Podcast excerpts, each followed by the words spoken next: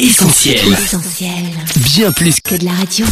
Merci Laure pour toutes ces infos. On accueille maintenant le pasteur Thierry Chambéron pour un nouvel édito. Rédacteur en chef du magazine Pentecôte, c'est chaque mois avec plaisir qu'on le retrouve dans le journal de la Bible.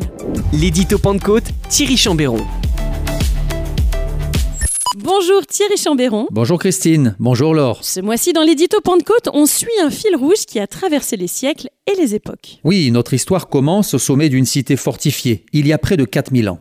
Une famille des plus modestes est comme prostrée dans un logement exigu, pétrifié par l'angoisse et l'odeur de la mort. Le son strident des trompettes retentit, le sol tremble. Soudain, l'enceinte de la ville se fissure, vacille puis s'effondre dans un bruit assourdissant. Jéricho tombe, la ville imprenable capitule. Et bientôt ce sont tous ses habitants qui périront. Tous, sauf la prostituée, la mal-aimée, celle dont personne ne fait cas. Comme par miracle, sa modeste demeure suspendue au flanc de la muraille est épargnée. Dieu a vu un détail, une chose insignifiante aux yeux des hommes, un simple cordon de couleur cramoisie accroché à sa fenêtre. La femme de mauvaise vie a contracté une alliance avec les messagers d'Israël, un pacte secret matérialisé par une étoffe de couleur sang. Les hommes dirent à Rahab Voici ce que tu feras. Attache ce cordon rouge à la fenêtre par laquelle tu nous fais descendre, puis rassemble dans ta maison tes parents, tes frères et sœurs et toute ta famille. Josué chapitre 2 verset 18. Cette banale histoire serait certainement tombée dans l'oubli si elle n'avait pas évoqué un élément majeur, une pensée récurrente dans le récit biblique, le précieux sang de Jésus-Christ. En effet, Outre le livre de Josué, de la Genèse à l'Apocalypse, en passant par les psaumes ou le Lévitique, la Bible tout entière est comme traversée par un fil rouge, une idée maîtresse qui s'impose au lecteur et l'attire inexorablement au pied de la croix, là où le sang du juste fut versé. Une telle insistance sous la plume inspirée des écrivains bibliques, un tel intérêt pour le sang n'est certainement pas un hasard. Il nous rappelle au contraire le caractère fondamental du sacrifice de Jésus, son efficacité dans la vie du pécheur. S'il n'y a pas de sang versé, il n'y a pas de pardon. Hébreux chapitre 9 verset 22.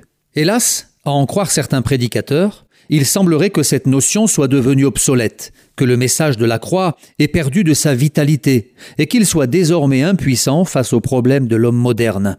Lassé par cette vieille rengaine, aux accents trop simplistes, une frange du monde évangélique voudrait nous faire croire que la prédication de la croix ne peut se suffire à elle-même. Elle serait si faible, dit-on, qu'elle aurait besoin d'être étayée par quelques arguments puisés dans quelques manuels de psychologie. Pour être pleinement efficace, la révélation de la croix devrait obligatoirement être complétée par quelques séances d'analyse savamment concoctées par quelques praticiens aguerris et autres thérapeutes bardés de diplômes. Mais en réalité, il n'en est rien. Car c'est à la croix que nous avons été pardonnés, relaxés, graciés. C'est là que nous avons obtenu la délivrance de nos péchés, la guérison de nos maux, l'apaisement intérieur et la joie sublime d'un salut offert gratuitement. C'est à la croix que le pécheur est restauré, qu'il retrouve sa dignité, qu'il oublie ses blessures passées pour s'engager dans une vie nouvelle, couvert par le sang du Sauveur. Ce n'est pas par des choses périssables, par de l'argent ou de l'or que vous avez été rachetés de la vaine manière de vivre que vous aviez hérité de vos pères, mais par le sang précieux de Christ, comme d'un agneau sans défaut et sans tache.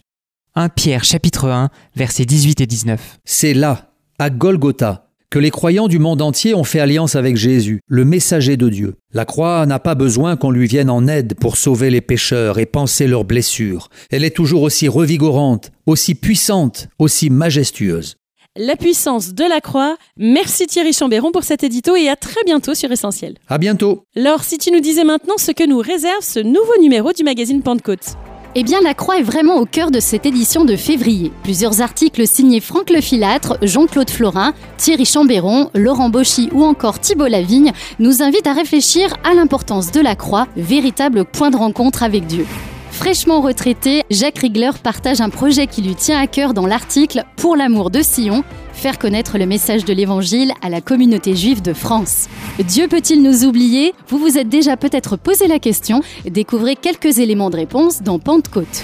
Toujours au sommaire de cette édition, les familles ont rendez-vous avec Jean-Jacques Le Prince ainsi que Tom et Lucie, les férus d'histoire et d'archéologie avec Théo Truchel. À ne pas manquer également un temps de réflexion bien utile avec Fabio Morin, une page se tourne, une autre s'ouvre, et puis l'hommage posthume rendu à deux pasteurs, Henri Giordano et Édouard Kowalski. Retrouvez tous nos programmes sur essentielbible.com ou sur l'application mobile d'Essentiel Radio.